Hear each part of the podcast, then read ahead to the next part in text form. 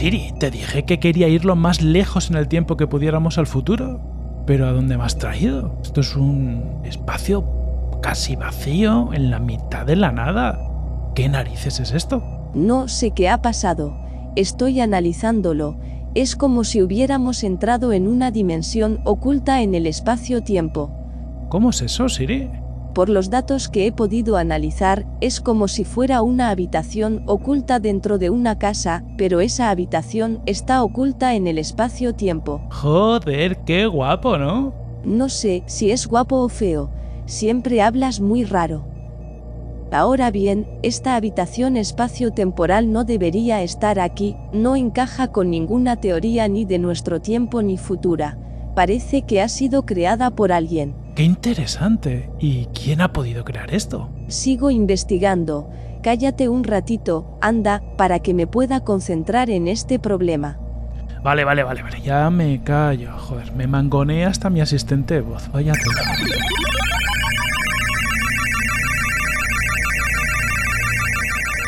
Ya lo tengo más claro. Esta habitación es una sala de diseño de futuros. ¿What? ¿Qué narices es eso? Básicamente es el despacho donde trabaja un diseñador de futuros, una de las profesiones más importantes de la humanidad. Pero a mí no me suena eso de diseñador de futuros, pero para nada. ¿En qué era o en qué siglo o en qué año aparecen los diseñadores de futuro? En la era de la que venimos ya había diseñadores de futuro. Los primeros, de aquella todavía eran mortales. Siglos después adquirieron mucho más poder y capacidades de alterar el espacio-tiempo. ¡Qué interesante! Siri, ¿me puedes llevar a donde está eh, ahora mismo el diseñador de futuro? El, el de esta sala mismamente, para hablar con él.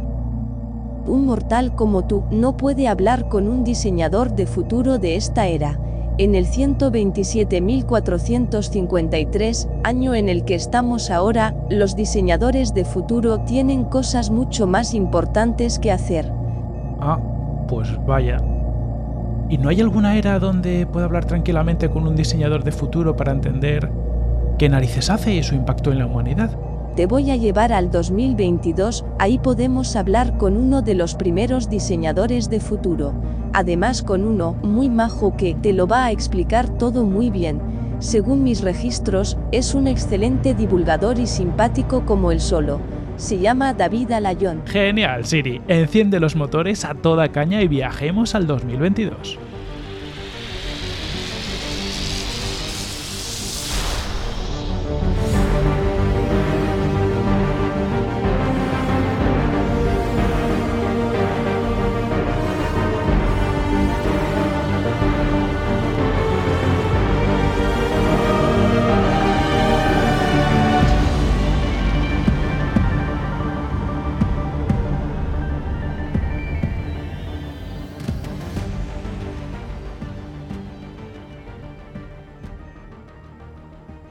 David Alayón, además de ser un emprendedor en serie, fundador de empresas como Mindset o Innuba, ha sido responsable de proyectos de innovación en Inditex, inversor, socio en multitud de startups, podcaster, esto es muy importante, en Heavy Mental y sobre todo, sobre todo, sobre todo, y por eso lo tenemos aquí, es diseñador de futuros.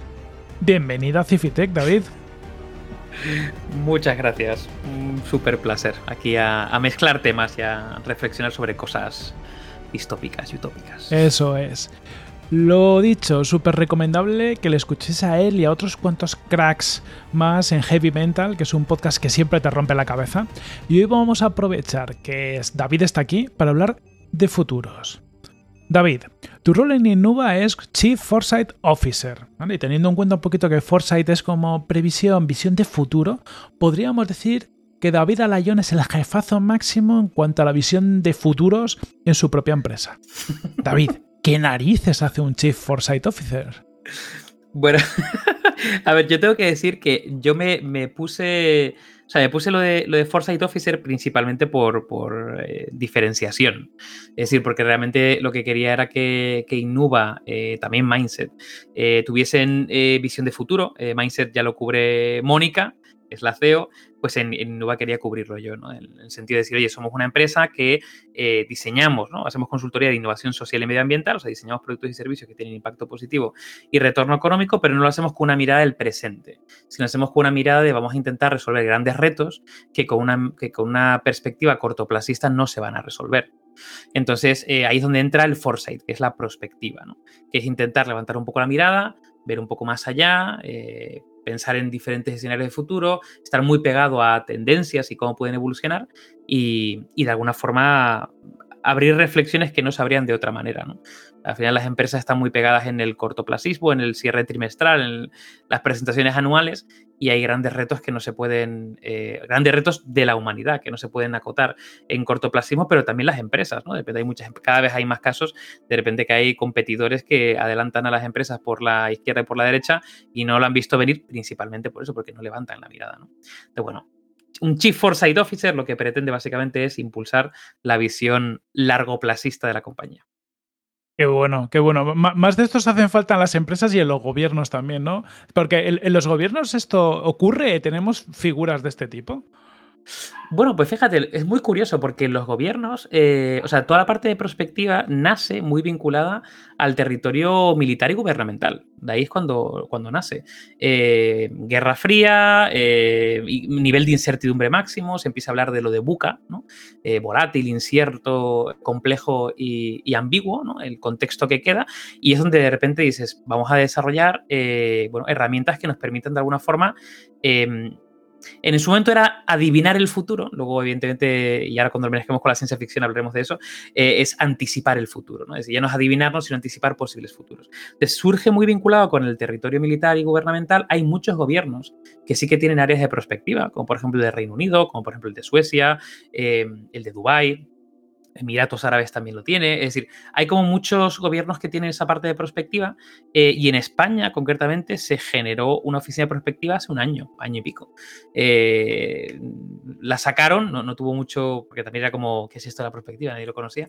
Eh, pero lo que sí fue sonado fue hace como unos seis meses, seis, siete meses, que lanzaron una, un informe que se llama España 2050, donde hacían una labor de prospectiva en una visión futura de, España. Entonces, eh, sí, y además, de hecho, yo creo que la prospectiva cobra especial importancia en gobiernos porque es una forma muy interesante para anticipar posibles impactos generados, por ejemplo, por la creación de nuevas leyes. Entonces, cuando se genera una nueva ley que va a tener un impacto muy grande, pues anticipas o intentas anticipar cuál va a ser los impactos de primer, segundo, tercer grado que eso va a tener, ¿no? Y, y a partir de ahí, pues tomas decisiones. Qué bueno, qué bueno. Eh, a mí se me hace gracia, eh, yo lo siento, aquí cuando has dicho que en España se había creado una oficina, digo, no, espero que no sea como la tía de Mortadelo y Filemón, que era también gubernamental, porque también tenemos una tendencia a hacerlo así. Eh, ¿Algún ejemplo internacional relevante ¿no? de, alguna agencia un, poco de, previsión de futuro que, que esté trabajando en todo esto? Has hablado de la del Reino Unido, pero ¿hay alguna que tú conozcas que haya sacado algún trabajo relevante, algo que, merezca la pena mirar? Sí, o sea, por ejemplo, una de las más famosas es la de Singapur. En la de Singapur, que además es considerada una, eh, una ciudad-país eh, muy, em, muy puntera en muchos niveles, a nivel de sostenibilidad, a nivel de gestión urbanística, de, vamos, que es como muy, también tiene una, labor muy de, proteccionismo, ¿no? De, lo local, pero permitiendo también el trabajo de, que venga desde fuera, o sea, la captación de talento de fuera o la inversión desde fuera. Eh, tiene como muchas características que también la hacen muy manejable. Pues ellos tienen una oficina de prospectiva súper interesante que van lanzando informes, además en abierto, que se pueden consultar. O sea, si pones ahí Foresight, Singapur, tal, empiezas a ver un montón de informes y, están constantemente eh, haciendo esa visión a futuro, pero constante.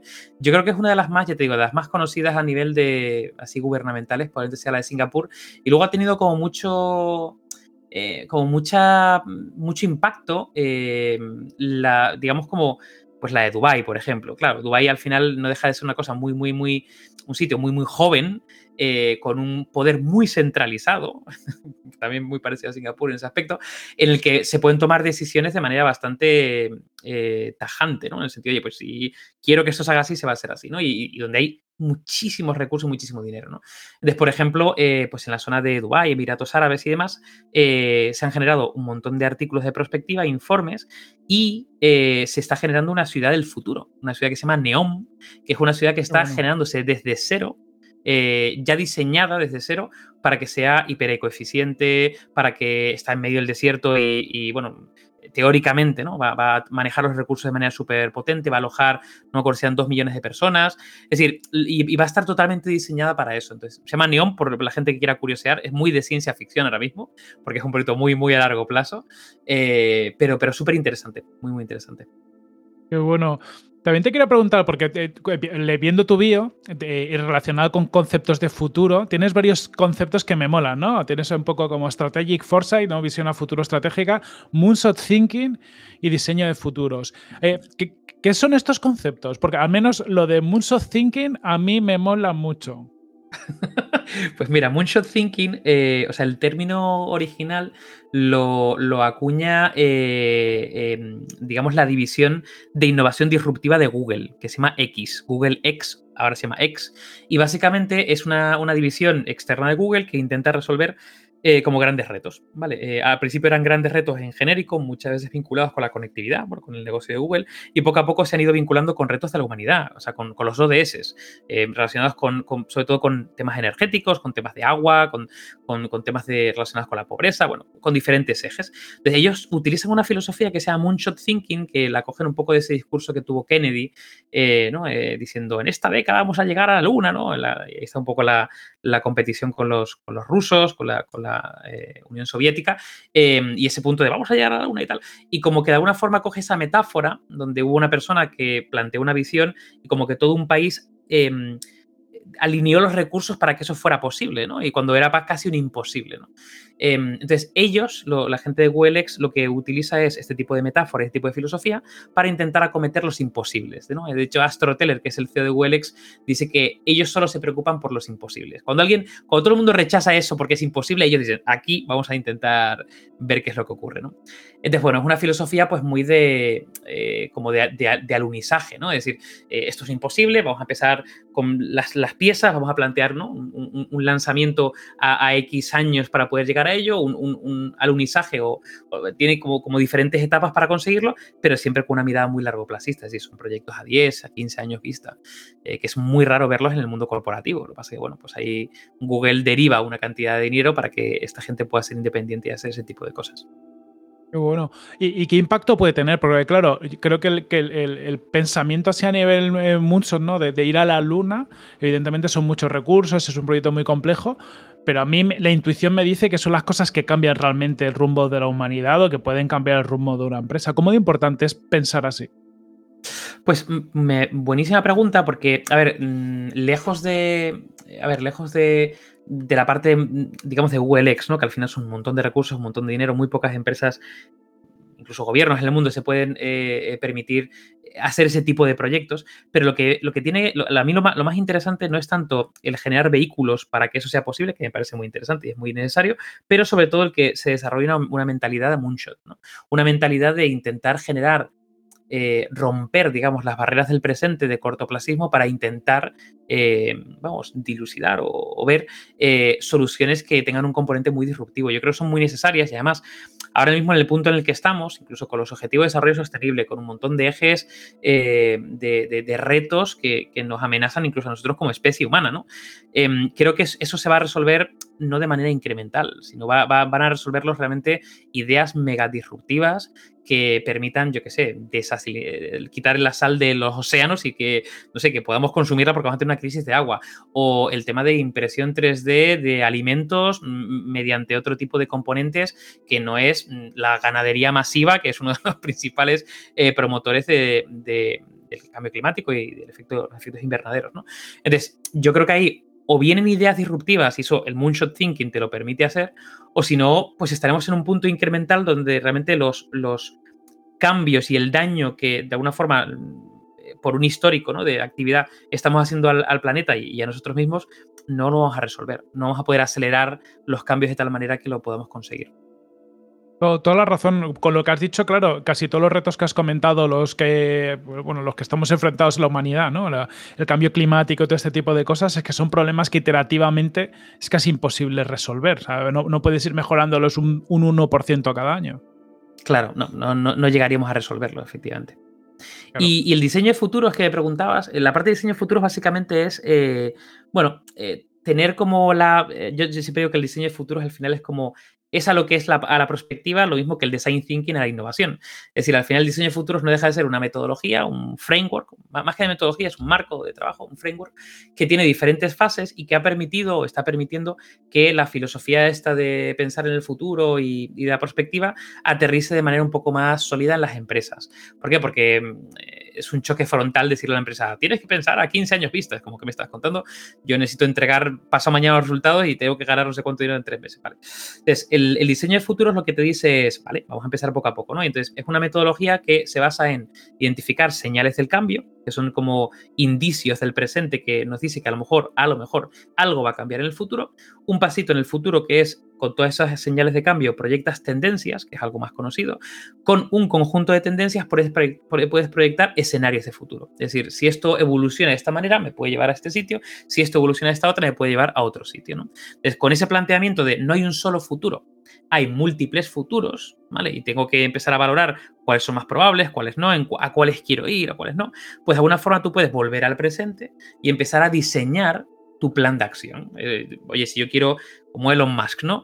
Eh, el mundo se va a la mierda. Vamos a empezar a diseñar soluciones. Yo estoy, tengo mucha pasta, tengo muchos recursos, tengo mucha influencia, pues me monto Solar City, me monto eh, Tesla, me monto SpaceX, ¿no? Para plan B el mundo se va a la mierda, nos convertimos en, especie interplanetaria. De alguna forma empieza a activar un montón de cosas. Bueno, pues eso es diseñar el futuro, ¿no? Porque al final estás diseñando un camino, estás influyendo en él, estás, estás en esa capacidad de agencia, em, que normalmente una persona sola es muy complicado que la tenga, y Elon Musk es un poco de rareza, pero diferentes colectivos, eh, empresas, países, eh, nosotros como especie humana, o sea, si conseguimos alinearnos de esa manera, pues llegaremos, llegaremos realmente a diseñar el futuro que queremos conseguir y alinearnos mucha gente para poder hacerlo.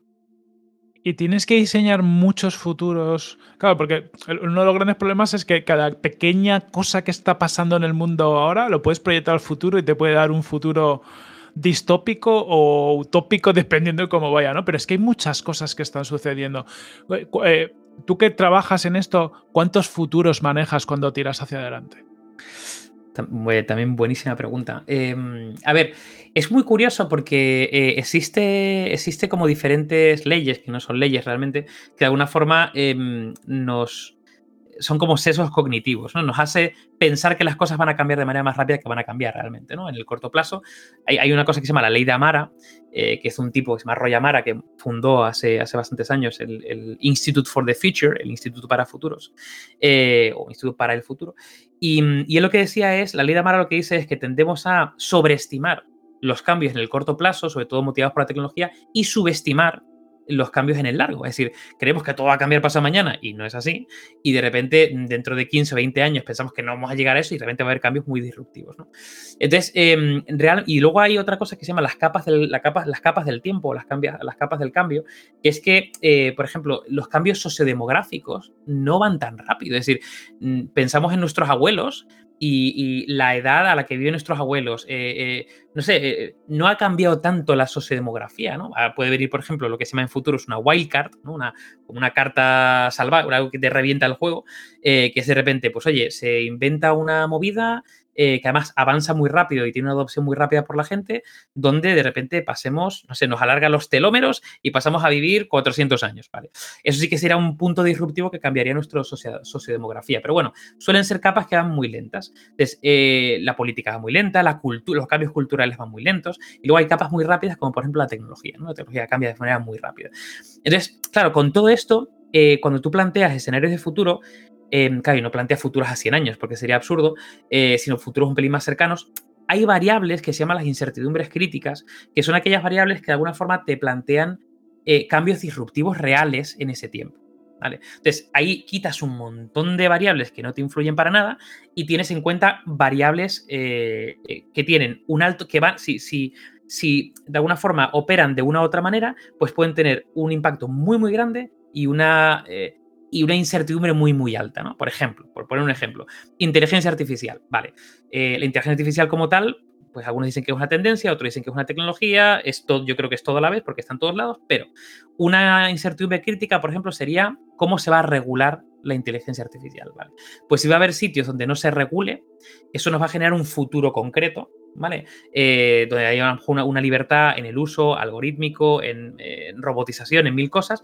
Y, por ejemplo, si en Europa se regula de una cierta manera, va a ser que, por ejemplo, nos lleva a otro futuro diferente, ¿no? Entonces, por ejemplo, la regulación, de hecho, hay una figura en futuros que se llama el PESTEL, que es identificar factores políticos, económicos, sociales, tecnológicos, medioambientales y legales. Y esos son como los, factores que de alguna forma se tienen que identificar para luego proyectar las incertidumbres críticas. Es decir, que hay como, yo lo veo como un funnel, ¿no? Al final tienes un montón de cosas y poco a poco vas pasando por herramientas de filtro hasta que te llegue a un conjunto de futuros. Mola porque lo tenéis muy método científico para llegar al futuro. Esto es eh, ciencia ficción pura. Juntamos ciencia con ficción y nos sale todo esto. Eh, David, eh, también de lo que tú estás viendo, porque yo creo que muchas veces nos obcecamos con las tecnologías y los cambios que más, son más mediáticos, pero estoy seguro que en los últimos años han pasado grandes cambios que a lo mejor no han tenido tanto renombre, no han salido tanto en los medios, por lo que sea, no se ha hablado tanto de ellos, pero que tú con esta visión que tiene de diseñador de futuro, a lo mejor si eres capaz de entender que, tienen, que pueden impactar mucho más a futuro.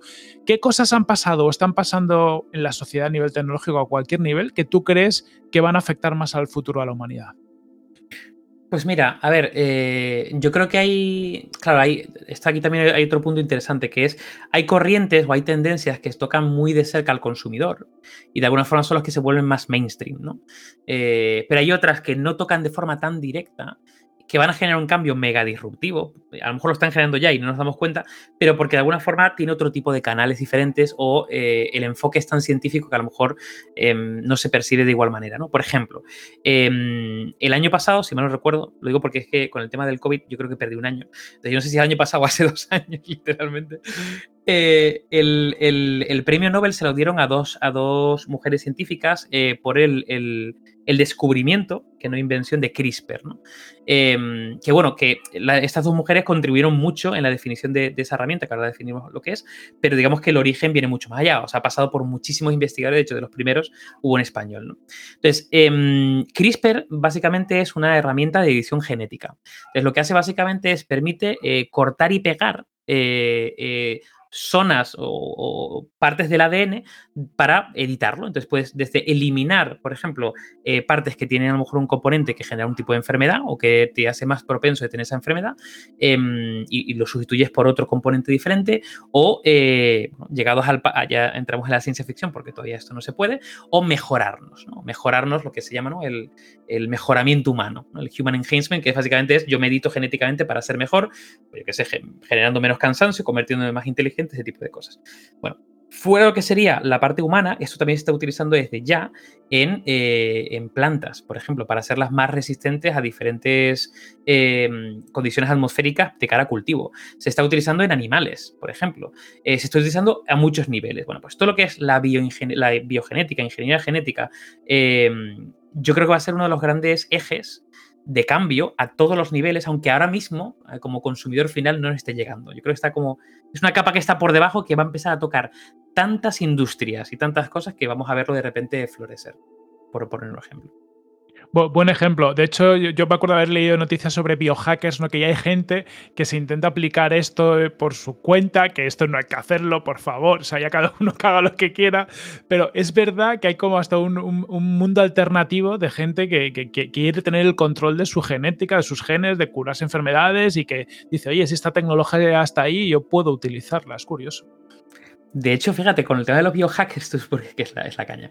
Eh, hay, hay, varios documentales, de hecho, yo creo que uno de ellos está en Netflix, eh, donde se, se, hubo diferentes, eh, pues sí, los autodeclarados biohackers que han generado un, como una especie como de kit para, eh, bueno, que tú lo, puedes consumir tú o puedes eh, hacer experimentos con, en este caso, con animales, ¿no? De hecho, hay experimentos donde mezclando, por ejemplo, un componente de una medusa que es eh, fluorescente, tú lo puedes inyectar, por ejemplo, a un, a un, perro o a un gato que se vuelve fluorescente, literalmente. Entonces, son como pequeños experimentos que están, evidentemente, en la mayor alegalidad, o yo no sé si legalidad o lo que sea, posible, pero que, que de alguna forma ha trascendido al mundo mainstream. Eh, sobre todo porque incluso Netflix ha hecho una serie que se llama Biohackers, que es una serie alemana, que justamente trata estas cosas y bueno, es un grupo de, como de biólogos ¿no?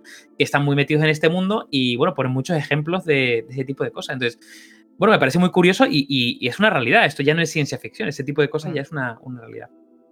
Mm, nada, aquí tener cuidado con lo que os inyectan o con lo que os pone. Cuando viene vuestro primo diciendo que os va a inyectar una mejora, que esto puede pasar, cuidadito. Em, hablando un poco de diseño de futuros, yo tengo un par de, par de noticias que quería hablar contigo, seguro las has visto. De hecho, yo juraría que una la has sacado de tu newsletter, que por cierto, David tiene una newsletter. ¿Cómo, se llama la newsletter para quien la quiera encontrar? Se llama Future Today, como el, futuro hoy, Future Today. Venga, lo pondré en las notas del episodio. Es que no, no, tengo, o sea, es como, es súper experimental también. Ha tenido buena acogida, pero experimental. O sea, que en mi web, está en mi web, davidalayon.com, o si no en LinkedIn, si buscáis Feature Today, eh, os podéis suscribir también por LinkedIn. Súper recomendable. Yo saco muchas cosillas para la newsletter de, de Cifitec de vez en cuando de, ahí, y como poco, eh, te, ponen los dientes largos todas las eh, semanas de, de, cositas que vienen. Pues yo no sé cuál saque de aquí, pero te leo las noticias. La primera, Francia planea contratar escritores de ciencia ficción para prepararse para las, guerras, eh, del futuro. ¿Qué rol juega la ciencia ficción en el diseño del futuro? ¿Hay un rol? ¿Se conecta? Porque claro, al ver esta noticia digo, ostras, engancha muy bien ciencia ficción con el diseño de futuros. Bueno, esto es, esto es como la, madre del cordero del diseño de futuros y además es una de las cosas que más me, me interesa a mí dentro de lo que sería el diseño de futuros de perspectiva, que es lo siguiente. O sea, en el fondo cuando tú proyectas un escenario de futuro, ah bueno, eh, anécdota súper rápida, eh, toda la parte esta de perspectiva y futuros eh, tuvo un detonante en 1931, 1932 por una conferencia que hizo H.G. Wells, el de la Guerra de los Mundos, la máquina del tiempo y tal. Y, una, y dio una conferencia donde él se declaraba como, eh, él decía como real science fiction, como ciencia ficción real, Y eso lo decía básicamente porque, claro, él eh, a mí me gusta decir que la ciencia ficción sin ciencia sería fantasía. Entonces, eh, en ciencia ficción no ves trolls, ni ves orcos, ni nada parecido, porque no es fantasía. Realmente tiene una base de ciencia sobre la que tú montas un componente de ficción, que en el fondo lo que hace es pensar en cómo podría evolucionar la sociedad, el mundo, hacia un posible escenario futuro y lo dibujas. H.G. Wells tenía esta mirada y dijo una frase muy famosa, eh, que es básicamente que es muy curioso como hay mucha gente, eh, digamos, invirtiendo un montón de tiempo estudiando el pasado y el pasado ha, pasado, y no hay nadie estudiando el futuro. Que, lo conecto con una frase de Woody Allen, que es a mí me interesa el futuro porque es donde voy a pasar el resto de mi vida. ¿no? entonces, con, este, con esto que además conecta mucho con la ciencia ficción por H.G. Wells. Eh, y, el real science fiction, em, digamos que en el, en el, diseño de futuros, cuando tú planteas un escenario de futuro, un escenario de futuro no deja de ser una narrativa. O sea, tú al final lo que haces es proyectas un, posible futuro y tú lo describes. Y, describes qué está pasando a nivel social, qué está pasando en las ciudades, qué está pasando a nivel tecnológico, desde el punto de vista de la medicina. Entonces tú haces una narrativa. Esa narrativa puede ser como muy sesuda, muy de informe de tendencias, ¿vale? O puede ser mm, un cuento, o puede ser eh, un cómic, o puede ser un vídeo, o puede ser Claro, y ahí es cuando se empieza a rozar con la ciencia ficción, porque al final, ¿qué diferencia hay entre que yo plantee un escenario de futuro y lo, y lo describa o coja un capítulo de Black Mirror, que no deja de ser un escenario de futuro eh, donde algo se ha comportado de cierta manera y, bueno, tiene un componente lúdico, pero ya está, ¿no? O sea que ahí está un poco ese, ese componente, o sea, ahí es donde se vincula la ciencia ficción con la parte de los escenarios. Y luego hay otro componente en diseño de futuros que se llama el diseño de ficción o el diseño especulativo, que es em, para tú generar una experiencia más em, tangible de un posible futuro, eh, y conectar de forma más eh, emocional con ese futuro, tú puedes generar un artefacto de futuro. Un artefacto de futuro es eh, que puede ser físico, puede ser virtual, incluso puede ser un espacio. Es básicamente tú diseñas algo que no existe, pero que existiría en ese futuro y lo simulas. Generas una simulación. Por ejemplo, eh, Mercedes tiene una línea de coches que se llama la, creo que es la F015 Luxury, que es una línea de coches que no comercializa, pero que prototipa. Y lo que hace básicamente es tiene un vídeo muy chulo sobre la visión de futuro de Mercedes y luego tiene un coche que va actualizando cada año o cada X años eh, y se lo lleva de gira, es decir, un coche físico lo fabrica, pero tiene muchas partes simuladas y lo que quiere básicamente es eh, abrir conversaciones con la gente, ver si tiene sentido que este eh, futuro, no sé, llega a darse o si es deseado ese futuro. Em, o por ejemplo, si ese coche, no sé, un coche que es autónomo, tiene sentido, cuáles son los usos que hay dentro de ese coche. Entonces, hace testeos de futuro en el presente, ¿no? Es otra parte muy, muy chula de, diseño de ficción, diseño especulativo. Qué bueno. De, hecho, esto me viene a la cabeza porque no, hace mucho eh, retomaba un poco la lectura de los clásicos de, Asimov, en los cuentos de robots y demás. Y, yo lo que pensé, digo, joder, es que todas las conversaciones que tiene Asimov, todos los temas que saca, creo que están más de actualidad que nunca, ¿no? Pues porque al final hay relatos suyos que plantean de, oye, si tengo una inteligencia artificial suficientemente avanzada que parece un hombre, ¿es un hombre o no es un hombre? ¿No? Entonces, yo creo que una de las cosas que al menos a mí, y estoy seguro que a ti probablemente te atraía la ciencia ficción, es que eran diseños de futuro donde se especulaban en qué pasaría si ocurre esto, que es no sé si probable, pero que puede que pase, ¿no? Totalmente. De hecho, fíjate, yo desde, el, mundo, eh, o sea, de, pensando ya en, literatura, eh, yo he sido muy poco de fantasía y de. Y de es decir, eh, yo he sido muy fan del Señor de los Anillos y creo que ya está, en el sentido de que no, no he tocado más del mundo de la fantasía. siempre he sido de la ciencia ficción porque hay esa conexión em, con cosas que son plausibles. Es decir, eh, los protagonistas son los humanos y esto ha evolucionado de cierta manera que te llevan a una cierta ciudad, a una cierta tecnología, a un cierto comportamiento, eh, a otro planeta diferente. Entonces yo creo que ese punto de, conexión con cómo podría llegar a ser el futuro es lo que más llama de la ciencia ficción. Sí, sí, totalmente. Te voy a decir la otra noticia, que es casi una antítesis, pero va muy en la línea, ¿no? y, es que la NASA eh, parece que contrata o ha contratado a 24 teólogos para estudiar la reacción humana ante la vida extraterrestre. Muy buena. bueno, a ver, eh, claro, por un lado, la parte de, los franceses, al final, em, contratar a gente que ha trabajado mucho el imaginar escenarios de futuro me parece relevante para, abrir, ese, para abrir mentes, ¿no? abrir reflexiones. De hecho, hay un artículo de Harvard muy interesante del Harvard Business Review que, aconseja a los líderes de las empresas leer ciencia ficción porque nos hace, hace abrir mente. ¿no? Bueno, eso por un lado, claro otro lado, hay un, hay un punto que es el, lado de la, de, la, NASA. Hay otro punto bastante interesante. claro, yo no sé si esto ya conecta o no con la ciencia ficción. Evidentemente, eh, probablemente los, los extraterrestres conecten con la ciencia ficción, obviamente. Pero concretamente, el, punto que plantea la NASA es, em, claro, el, eh, y esto ya, yo creo que ya llegamos a un punto más profundo. ¿no? sé yo creo que en el punto en el que estamos ahora mismo em, eh, estamos viendo como una crisis de sentido. Esto ya es como súper profundo a nivel humano. ¿eh? Crisis de sentido. ¿Por qué? Porque venimos de un siglo donde había grandes ideales. Eh, donde solo se quedó el comunismo, ¿no? perdón, donde se quedó solamente el capitalismo. donde había, donde la religión siempre tenido un rol muy específico y es una cosa que está decayendo constantemente. Em, donde la ciencia se ha hecho más fuerte y de alguna forma, a ver, el, sentido que da la vida por parte de la ciencia es el sentido que tú te crees. En el sentido que somos polvo de estrellas eh, autoconscientes, ¿no? Literalmente. Entonces, claro, hay una crisis de sentido y yo creo que eh, el hecho de, bueno, sigue, sigue vigente la religión porque yo creo que hay un punto de tener que dotar de sentido a la vida. Eh, y, yo creo que al final, pues, te puedes agarrar a, a diferentes clavos ardiendo, ¿no? El hecho de que de repente, por ejemplo, em, nos encontremos con extraterrestres eh, y esos extraterrestres, eh, pues por ejemplo, no tengan forma humanoide, sino tengan forma, no sé, de haces de luz, por ejemplo, pero sean más inteligentes que nosotros, joder, yo creo que podría cuestionarnos, o sea, podrían cuestionar, o sea, no es que, o sea, pondría en cuestión seguro, evidentemente, toda nuestra existencia, pero además arrojaría cierta claridad a diferentes, eh, mm, no sé, mm, creencias eh, o fe que hemos tenido en diferentes cosas, ¿no? Porque al final hay una historia, una narrativa muy concreta, por ejemplo, en el mundo de la, religión, que se vería tirada por tierra, ¿no? De hecho, ya, ya pasó eh, cuando, cuando ah, se pensaba que la Tierra era el centro del universo y, ese cambio de, mirada generó una, una, crisis muy grande que luego, evidentemente, pues bueno, eh, se, se, subsanó de muchas maneras.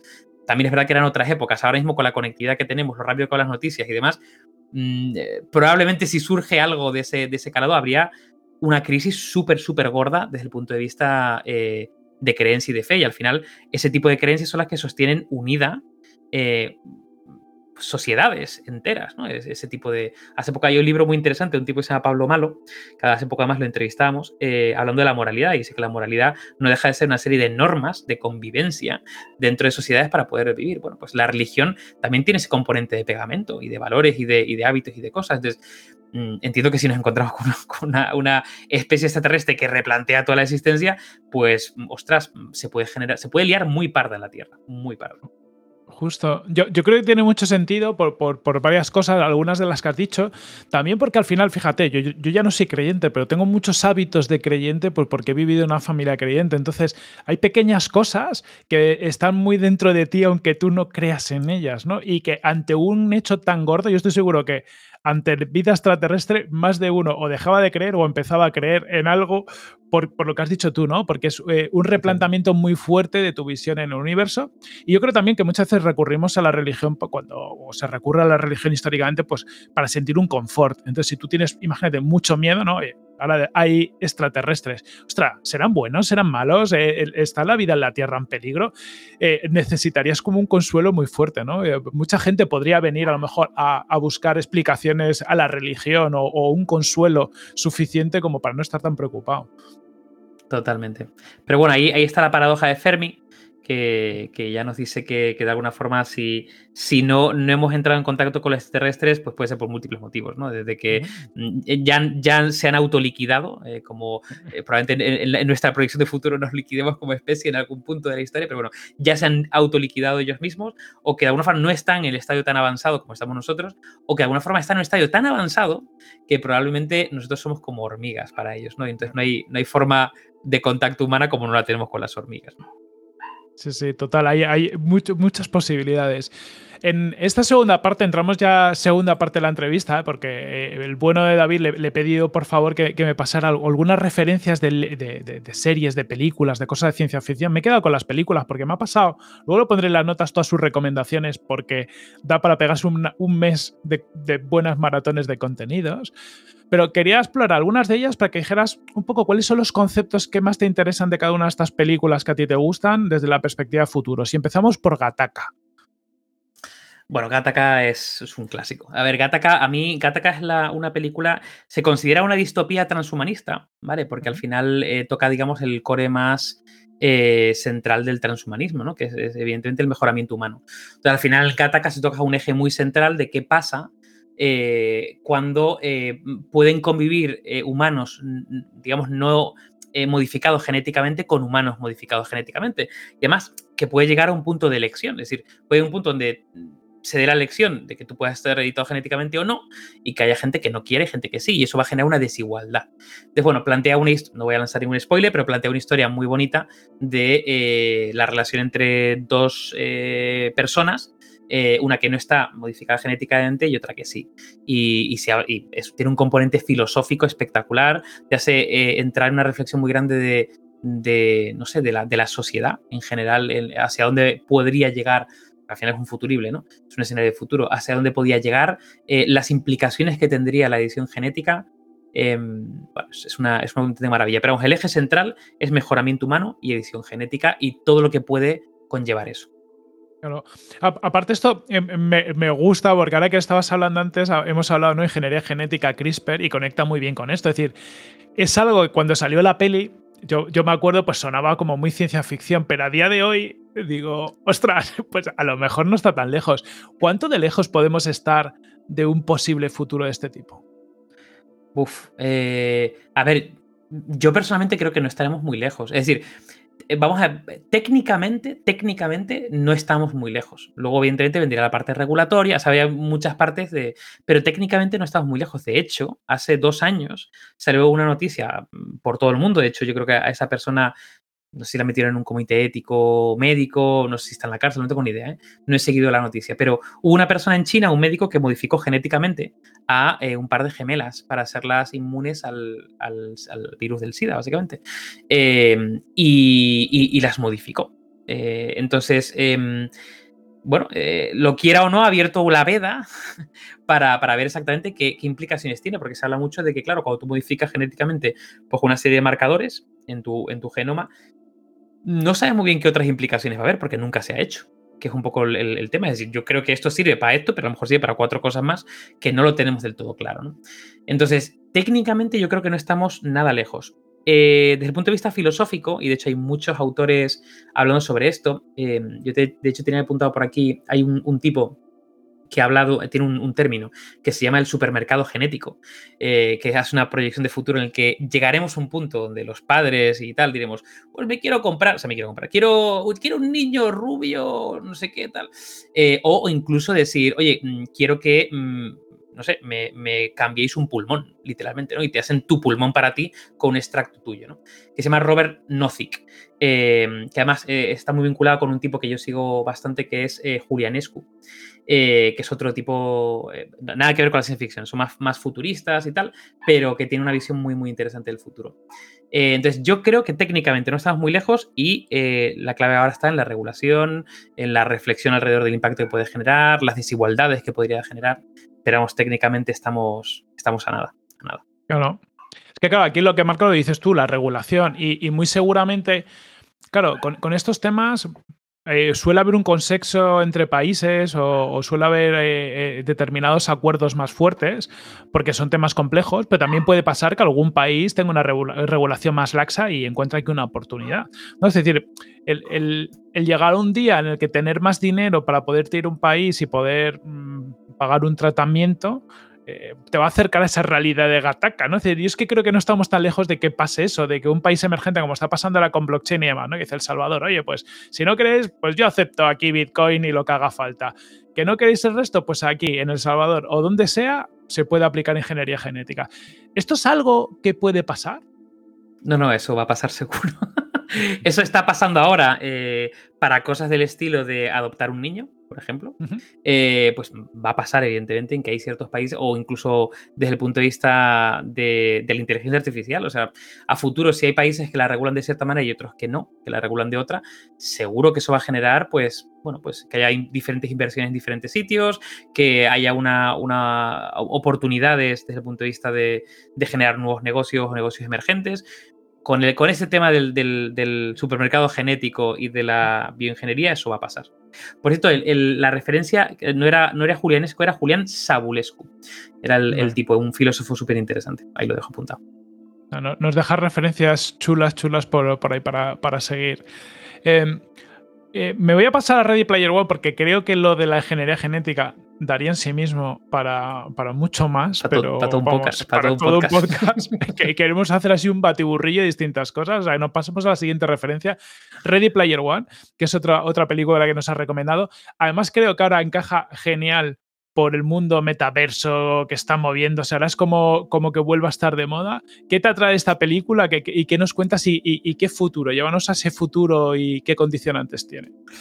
Pues a ver, a ver, Ready Player One yo creo que lleva a la enésima potencia lo que se, se, se, lleva, lleva saliendo en un montón de películas. Yo creo que la primera que lo planteó era el Cortacésped, no sé, el ochenta y pico, eh, que, era, que era básicamente pues eso, gafas de realidad virtual y te metías en un mundo eh, eh, alternativo. ¿no? Em, Ready Player One lo lleva al extremo, porque al final eh, ya no solamente son las gafas, sino es, es, el, chaleco háptico, ¿no? que notas realmente si en el juego te, tocan, tienes un componente de puedes correr dentro del juego, y donde llega un mundo donde la gente pasa más tiempo en, ese, en esa realidad alternativa que la realidad, la realidad real, vamos. principalmente porque, bueno, pues al final tú en la realidad, pues tienes que aceptar ciertas cosas, ¿no? Como pues no tienes dinero o a lo mejor pues tienes algún tipo de problema mm, físico, a lo mejor yo qué sé, pues estás en una silla de ruedas, es decir, tienes una serie de componentes o por ejemplo yo qué sé, pues mm, estás en un cuerpo de un hombre y te sientes mujer, o sea, una serie de componentes que de alguna forma tienes que aceptarlos, ¿no? Es tu, es tu, eh, tu, punto de partida, ¿no? Estás en ese punto. Claro, en un mundo totalmente virtual tú puedes hacer lo que quieras, literal, sobre todo en ese mundo virtual del de Ready Player One, que se lo han llamado el Oasis, ¿no? Eh, puedes hacer lo que quieras, puedes ser quien quieras, hacer lo que quieras. Puedes no tener dinero en el mundo físico y ahí ganarte la vida de otra manera y estar forrado. Puedes... Mm, claro, es un mundo tan abierto de posibilidades, al igual que, claro, por ejemplo, en el mundo real estamos eh, sometidos a las leyes de la física. En el mundo virtual tú puedes reventar las leyes de la física y estar eh, en otra cosa totalmente diferente. Entonces, claro, llega un punto muy interesante de em, qué pasaría si se genera un mundo alternativo 100%, totalmente alternativo, ¿no? Esa, esa, segunda vida, ¿no? Ese Second Life que, ya se planteó, ¿no? Cuando nació Second Life como, como esa, esa plataforma donde creo que fue la, primera, no, la primera en tener un, muñequito virtual, pero la primera en la que te podías comprar una casa, comprar tierras, invertir en cosas, casarte, tener literalmente una segunda vida, una Second Life, ¿no? Entonces, lo que plantea este, este mundo del Oasis, es, o sea, que la, película pues tiene un componente muy, muy lúdico, hay un componente pues, muy gamificado, como de, juego, y hay una parte de enigmas y no sé cuánto, pero en el trasfondo de todo eso, que en el, libro original de, Ernest Klein eh, lo describe muy bien, em, es básicamente, eh, bueno, pues toda la reflexión desde el punto de vista social eh, que, que, requiere el hecho de decir, ¿qué pasa si dejo esta vida y, me voy a la otra? Es decir, o, renuncio a esta, ¿no? Eh, y me voy a la otra vida porque es donde realmente, eh, puedo llegar a ser feliz, ¿no? Y llega un punto donde dices, ¿qué pasa si mi información, lo que soy yo, de alguna forma puede ser un mind upload, ¿no? Me, subo literalmente a este mundo virtual y, vivo en él, literalmente, y además vivo para siempre, ni siquiera estoy sometido a mi, propia limitación corporal biológica, ¿no? Que es algo que también sale en otra serie que se llama Years and Years, eh, también maravillosa, donde una, una de las protagonistas que quiere ser trans, y, pero no, no, transexual, sino transhumanista. Es decir, de alguna forma se quiere subir su conciencia a la nube y dejar su cuerpo biológico. Yo creo que Ready Player nos lleva a ese punto. ¿Qué ocurre ahora? Pues que me da muy, mucho con el metaverso. O sea, el metaverso es un término que ahora mismo Facebook lo ha aprovechado muy bien con el cambio de meta y demás, pero el metaverso lleva muchos años ahí. Eh, y se han generado muchos metaversos, se han generado muchas alternativas, eh, desde Second Life hasta Decentraland, que probablemente sea la más grande que hay ahora, de metaverso donde tú puedes tener literalmente un segundo universo donde poder vivir. Em, pero bueno, Facebook como que ha, tenido ese, ese, movimiento desde el punto de vista de marca. Claro, ¿esto cómo, cómo podría evolucionar a futuro de esa manera? Pues podría perfectamente. Y de hecho... Eh, probablemente vaya a pasar. Es decir, em, no, no, no sé si llegaremos a ese bueno, yo digo que Player One lo lleva al extremo, pero no al extremo extremo, que sería cuando vivamos 100% metidos, como puede ser Matrix, pero en el buen sentido, ¿no? El que de alguna forma nos conectemos y vivamos ¿no? en, esa realidad totalmente ajena a nosotros mismos, a nuestra biología. Pero yo creo que Ready Player One se acerca bastante a lo que probablemente podamos ver, pues no sé, en 15, 20 años, perfectísimamente, perfectísimamente. Mm. En, cuanto, de hecho, yo creo que en cuanto al tiempo que nos pasamos conectados, ya a día de hoy, al menos algunos como, como tú y yo, nos pasamos todo el día en videoconferencias y demás, y en Twitter y en LinkedIn o demás, dices, a mí yo, lo pienso desde hace tiempo. Digo, a mí el metaverso conecta mucho conmigo porque me preocupa más mi imagen online que mi imagen en el mundo físico. Porque yo lo poquito que salgo a la calle me da igual ir en chándal hecho un desastre porque no me conoce nadie aquí. O sea, yo donde vivo no me conoce nadie. Y yo creo que es un poco lo que pasa en Ready Player One, ¿no? Es decir, tu vida es más interesante y te preocupa más lo que pasa en el mundo virtual que lo que pasa en el mundo físico, lo cual tampoco es malo porque eh, sigues siendo una vida social, sigue, sigues siendo lo que tú haces en el mundo físico, lo que pasa te cambia el plano. Tenemos como, no sé cómo lo ves tú, pero yo creo que a veces tenemos como cierto sesgo a que lo que pasa en lo digital, lo que pasa en lo virtual es, es falso. ¿Hasta qué punto es falso? ¿Hasta qué punto es verdadero? Ah, pues, esto es un temazo de los gordos. Eh, a ver, em, yo no diría que es. O sea, yo, eh, yo no creo que sea falso lo que ocurre. Además, nuestro, nuestro no lo interpreta como falso, incluso aunque sepamos que es falso. ¿vale? Nuestro lo interpreta como verdadero. Lo que sí es cierto es. hay dos cosas que sí que me, me preocupan un poco. Lo primero es. Eh, llevamos mucho tiempo eh, digamos, viviendo la vida de una cierta manera y el hecho de un cambio brusco y radical, por ejemplo, a estar totalmente metidos en, un territorio digital que ya nos está pasando, pues no sabemos un poco el impacto que va a tener. No sabemos el impacto que va a tener desde nuestra capacidad cognitiva a nuestra, eh, no sé, generación de empatía. yo creo que, de alguna forma, yo creo que va a cambiar va a cambiar eh, evolutivamente, o sea, no, va a cambiar, pasa que no lo vemos ahora porque necesitamos un, una muestra de tiempo mayor, ¿no? Pero yo creo que hay un punto interesante. Un cambio tan brusco de meterlos en el metaverso y estar 100% digital, yo creo que, bueno, puede generar efectos... Eh, contrarios, ¿no? De hecho, ya estamos viendo, por ejemplo, que la gente que le interesa más su imagen digital, pero al extremo, sobre todo, pues, sé, influencers de moda o que viven de su imagen exclusivamente, no de, no de su eh, capacidad cognitiva, sino puramente de su imagen, pues claro, llega un punto en el que eh, no vives tu vida porque necesitas vivir esa vida, que es lo único que de alguna mm. forma te da esa gratificación instantánea, pero en el fondo no tienes nada, en el sentido que no, no, no, no, eh, en, tu vida real, que es lo que tú sientes cuando te desconectas de eso, ¿no? Estás vacío, literalmente. Entonces, yo creo que hay una reflexión interesante de cómo desarrollar eh, esto de forma paulatina para que de alguna forma tenga un sentido, ¿no?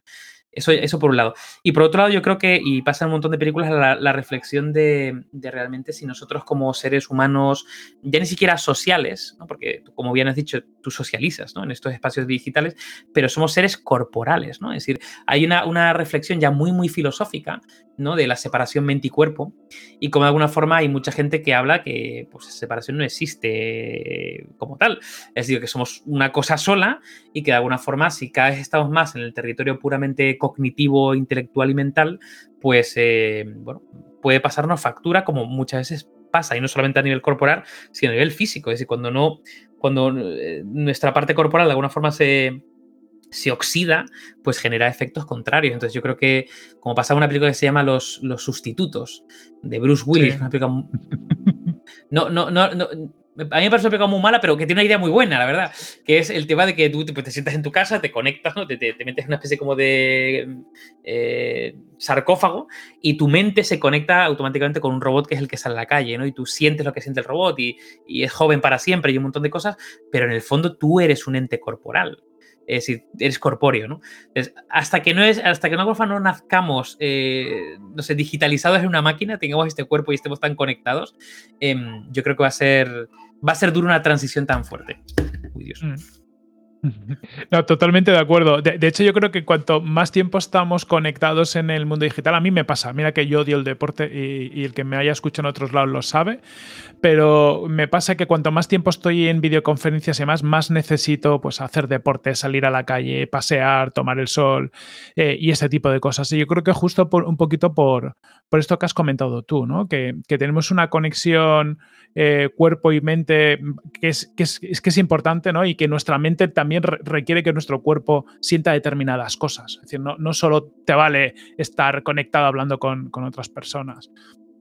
Em, David, voy a pasar a, otra película, porque es que también eh, has hecho el, listado es brutal, o sea, y cada una, cada cual mm, tiene cosas más complejas. Y esta es Her, la película Her, que, al final, bueno, cuéntanos un poquito de qué va, pues si alguien no lo ha visto, a mí me parece un peliculón, eh, y es súper profundo, claro, lo que trata. Claro, Her, Her eh, a ver, Her es una película eh, a mí me parece pura poesía, es súper poética y, además tiene una conexión, es un ejercicio muy interesante porque no te lleva a un, escenario de futuro muy lejano, sino es bastante cercano y, muy, y muy doméstico, es decir, no, no hace grandes artefactos de futuro, ¿no? Al final lo que hace es eh, plantea pues la creación o la existencia de un sistema operativo que tiene una inteligencia artificial que es la más potente del momento. Y, digamos que eh, tú como persona puedes interactuar con ese sistema operativo, con ese, con ese ente digital, para que sea, digamos que casi como tu compañero de vida.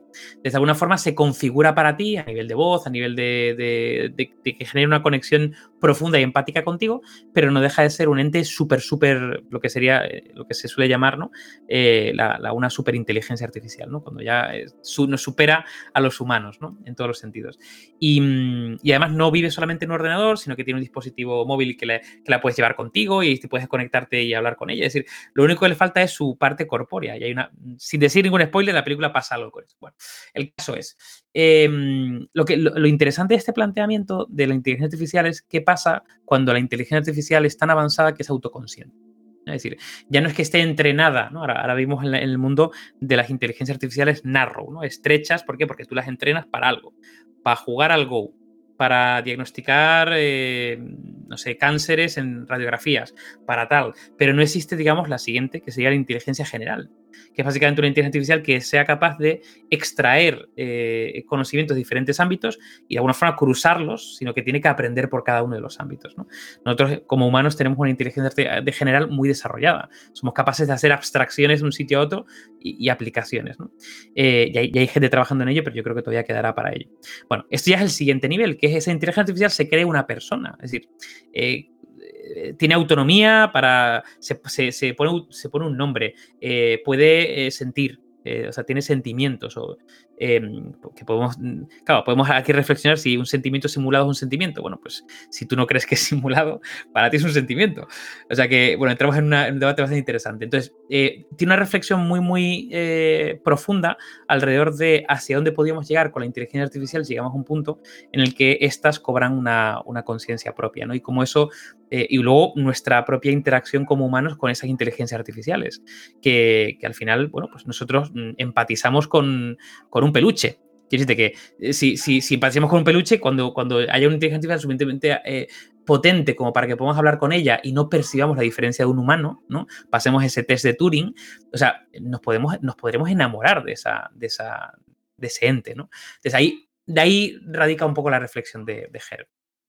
Súper interesante. De hecho, no, hace mucho también veía una noticia que parece que hay un, servicio de chatbots que es un poco, está creado un poco en esta línea, ¿no? Creado para, ah, como buscando que los chatbots generen una relación afectiva con, con la persona como ha dicho David, evidentemente muy, muy, muy estrechito, es decir, no, no desarrollan gran capacidad, pero parece ser que cada vez hay más usuarios que tienen una vida a lo mejor personal más pobre o por lo que sea y que conectan mucho con este tipo de sistemas hasta el punto de generar relaciones afectivas. Bueno, ese, ese sistema eh, se llama réplica réplica con K. Y súper interesante también porque el origen de ese sistema, básicamente, y me recuerdo un capítulo de Black Mirror, es eh, porque la, una, la, fundadora, si mal no recuerdo, eh, a lo mejor estoy confundiendo con otro, pero bueno, creo que es esto. La fundadora, eh, su padre se murió y por un tema de, no sé si decir de, em, bueno, de, ese, momento de duelo, de duelo, cogió la información que había de su padre y generó un chatbot de su padre. Eh, básicamente para interactuar con él, incluso por un tema para despedirse de él. Y es muy curioso porque aunque sabemos que eso no es verdad, ese no es su padre, pero nuestro cerebro y en ese momento interpretas y, conectas emocionalmente, ¿no? Pues réplica lo que hace es, te permite subir información para entrenar una inteligencia artificial, todavía evidentemente muy limitada, pero que eh, te genera la, personalidad de un humano básicamente, y puedes interactuar con él.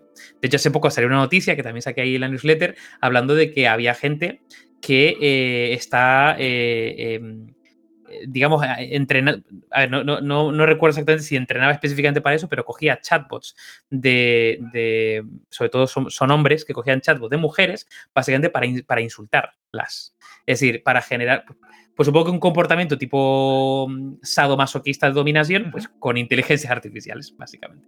Con chatbots. Qué bueno. O sea, con la inteligencia artificial también podemos tener nuestras filias y nuestras cosas. Está claro que, hay para todo, hay para todo. Que eso, que eso nos llevará a una reflexión muy interesante de, ya está pasando, ¿no? De decir, oye, si yo, no sé, reviento a personas en un videojuego y no en la realidad, eh, el siguiente nivel es qué pasa, reviento me refiero de me las cargo, las mato. ¿Qué pasa si en la vida real, mm, no sé, hay androides que simulan eh, ser humanos y, los reviento? es decir, los mato, les disparo. Eso, eso, ¿Eso qué es? Porque vale, no son humanos, pero tú crees que son humanos. Por lo tanto, ahí hay un comportamiento como mínimo para, reflexionar sobre, sobre sale en Westworld, que también es una, serie que estaba por ahí, y, la película de Michael Crichton. Digo, y la novela de Michael Crichton. Justo, eh, incluso a nivel más básico, de hecho pasa cuando han empezado los asistentes de voz tipo Alexa, Siri y demás, y había pequeñas reflexiones de padres diciendo, o sea, claro, porque a Alexa le das órdenes, ¿no? Por supuesto, a los niños enseñarles que interaccionen con estos chatbots pidiéndole las cosas por favor. O, porque claro, si no, el, niño le enseñas que a un cacharro le das órdenes. Si a un cacharro le doy órdenes, pues a mi padre o a mi amigo o a mi hermano le doy órdenes también. Y curiosamente los asistentes de voz todos tienen voz de mujer, lo cual mm. también nos lleva a otra reflexión interesante por ahí. Sí, sí. Mira, sacamos otra película. Esta no la conocía, me la he apuntado para verla porque tiene muy buena pinta. Mr. Nobody. Bueno, bueno, esto es, esto es, es maravilla pura. Eh, Mr. Nobody, que además lo han traducido al, castellano como Las vidas posibles de Mr. Nobody, donde ya introducen un pequeño spoilercillo. Eh, pero básicamente la película es en, su esencia un escenario, eh, perdón, una, un diseño, una proyección de escenarios de futuro. no lo sabes, o sea, decir, no lo sabes no, La película, cuando, tú la terminas, es una película muy complicada porque no sigue una, un orden lineal. ¿vale? Un proceso lineal. Pero, pero bueno, cuando la ves y, reflexionas sobre ella y demás, te das cuenta que es un ejercicio especulativo de escenarios, ¿no? De, un tipo que básicamente proyecta sus múltiples vidas en base a una decisión que, que tiene que tomar. Y es súper interesante porque, bueno, proyecta vidas, eh, no sé, de hecho la película comienza en el año 2092 o 2095 creo, eh, donde es él, el protagonista, es la última persona mortal en el mundo. Es decir, todo el mundo ya está editado genéticamente y demás, y es la última mortal en el mundo y ya se la vista atrás pensando en su, en su vida y en las posibles vidas que ha, podido tener. ¿no? Entonces es un ejercicio de diseño de, de, de, escenario futuro de principio a fin. O sea, es, es, una maravilla. Qué bueno, yo me lo quedo aquí, no te quiero preguntar más porque como no lo he visto, quiero sorprenderme y no quiero el más mínimo spoiler y además dejamos y acabamos ya con, con una que Interstellar, que estoy yo también para episodio. ¿Qué, ¿Qué es lo que más te llama la atención de Interstellar? A ver, a mí, a mí Interstellar es, es, peli. O sea, aparte de que me gusta todo, o sea, me, me, encanta Nolan, me encanta Hans Zimmer, o sea, me flipa todo. Eh, concretamente, Interstellar, a mí lo que me parece más interesante es toda la parte de. Que yo siempre he estado como muy obsesionado con eso, que es la parte del, espacio-tiempo. O sea, todo lo que tiene que ver con los juegos de eh, cómo pasa el tiempo, cómo funciona el tiempo, cómo se deforma el tiempo con respecto a, la propia materia, eh, cómo el tiempo pasa más lento en, otros planetas, cómo, la percepción del tiempo es subjetiva. No, ni siquiera la percepción, cómo el tiempo es subjetivo como, como, como dimensión. Eh, y yo creo que en esta película lo explican eh, bueno, lo explican, lo, ves, está narrado de manera totalmente espectacular. Porque además, eh, claro, hacen viajes a diferentes planetas eh, intentando conseguir algo y, claro, el, tiempo que, necesitan para poder operar eso es, es juega en su contra, literalmente, ¿no? Entonces, bueno, y luego pues hay, hay una parte donde, no, voy a decir nada, pero hay una parte donde se, juega con, con múltiples dimensiones, donde, donde se conectan y es una teoría, bueno, muy, muy, muy, interesante, que evidentemente no se puede probar ni nada, pero para mí parece un peliculón en todos los sentidos. Ya no solamente como película de entretenimiento, narrativa y de ciencia ficción, sino que tiene un conocimiento muy profundo. Además, eh, si mal no recuerdo, el hermano de Nolan, de, Christopher Nolan, eh, se matriculó, yo creo que fue en, eh, o hizo los primeros cursos de... No, me acuerdo si era de física teórica o de astrofísica y demás, eh, básicamente para entender diferentes conceptos de cara a hacer la película. Y creo que hubo una gran innovación en la película, que es el primer sitio donde se visualiza con un grado de eh, elevado de certeza un agujero negro por primera vez en, la historia. O sea que, es decir, que, que cogieron científicos para poder realmente eh, estar como en lo más puntero de todo que se sabe ahora mismo a ese nivel. Justo. De hecho, creo que hay hasta un libro de la ciencia de Interstellar, es decir, es, eh, de aquí hay muchas cosas. ¿Tú crees que algún día viajaremos en el tiempo? Esto ya más seguramente un deseo que algo que podamos hacer en diseño de futuros, pero ¿cómo lo ves? A ver, yo, yo creo que viajaremos al futuro, o sea, en el sentido de llegaremos, tendremos la posibilidad de em, ralentizar nuestro propio tiempo eh, que ya se puede hacer. Si tú, si conseguimos ir a Marte y, de alguna forma volver, o si conseguimos ir más lejos y volver de alguna forma, pues de alguna forma el tiempo en, ciertos sitios pasa de una manera diferente a otros. ¿no? O sea que de alguna forma estamos viajando en el futuro. Lo que va a ser complicado sería viajar al pasado. O sea, yo creo que viajar en el tiempo lo conseguiremos.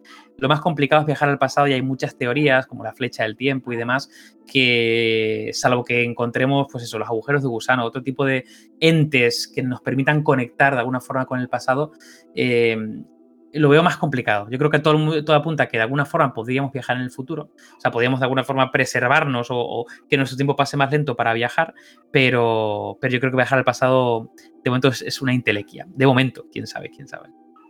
Vamos a, diseñar futuros donde esto pueda ser cierto, así que vamos a trabajar en ello. Nada, David, muchísimas gracias por, el ratito que hemos pasado. Yo creo que me ha flipado conocer más y seguro que a, los que nos están escuchando también cómo se diseñan los futuros y el impacto que tiene. Yo creo que además cada vez es más importante porque, porque la ciencia y la tecnología avanzan tan rápido que lo que antes necesitamos un siglo de evolución ahora en 10 años prácticamente lo tenemos, por lo tanto adelantarnos a eso es súper ya por dónde, vamos a repetir, por dónde te pueden seguir, por dónde te pueden suscribir a tu newsletter y seguirte, porque al final seguir a David es seguir muchos futuros, ya os lo digo yo. A, ver, a mí yo tengo, tengo mi web que es davidalayon.com y ahí eh, lo único que, se puede consumir ahora es la newsletter. O sea que ahí podéis suscribiros a la newsletter en castellano. Si en inglés la publico en Future Today, en, en, LinkedIn. Si buscáislo en LinkedIn o buscáis mi perfil en LinkedIn, eh, podéis ahí leerlo. Y luego eh, tengo el podcast de Heavy Mental con otros 12 cerebrados muy majetes y muy, muy curiosos también, o sea que hablamos un montón de, cosas, o sea, heavymental, eh, heavymental.es, bueno, puedes buscar en cualquier plataforma.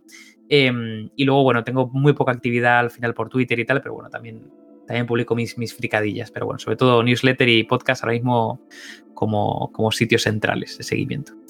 Entonces, seguir a David, pondré todas las referencias y enlaces en las notas del, episodio para que lo podáis seguir.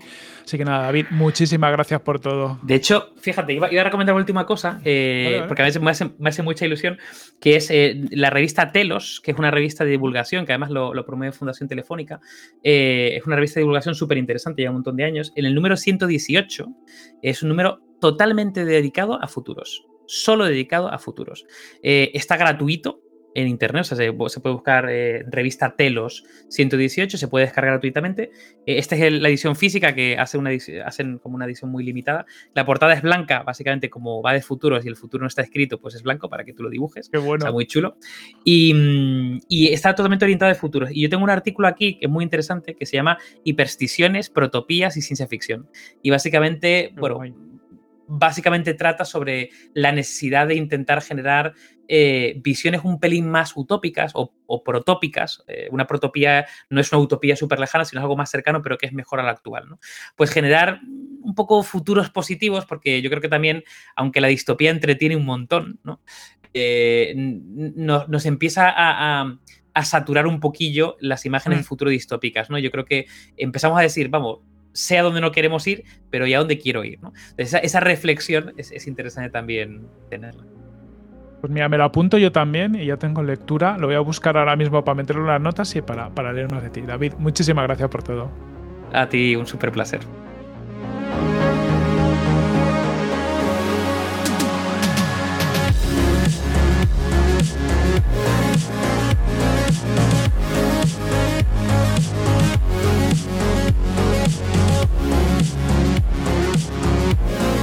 Te ha gustado el episodio de la semana, suscríbete en Apple Podcasts, Spotify, iBox, Google Podcasts o la plataforma de podcasting que estés escuchando para escucharme.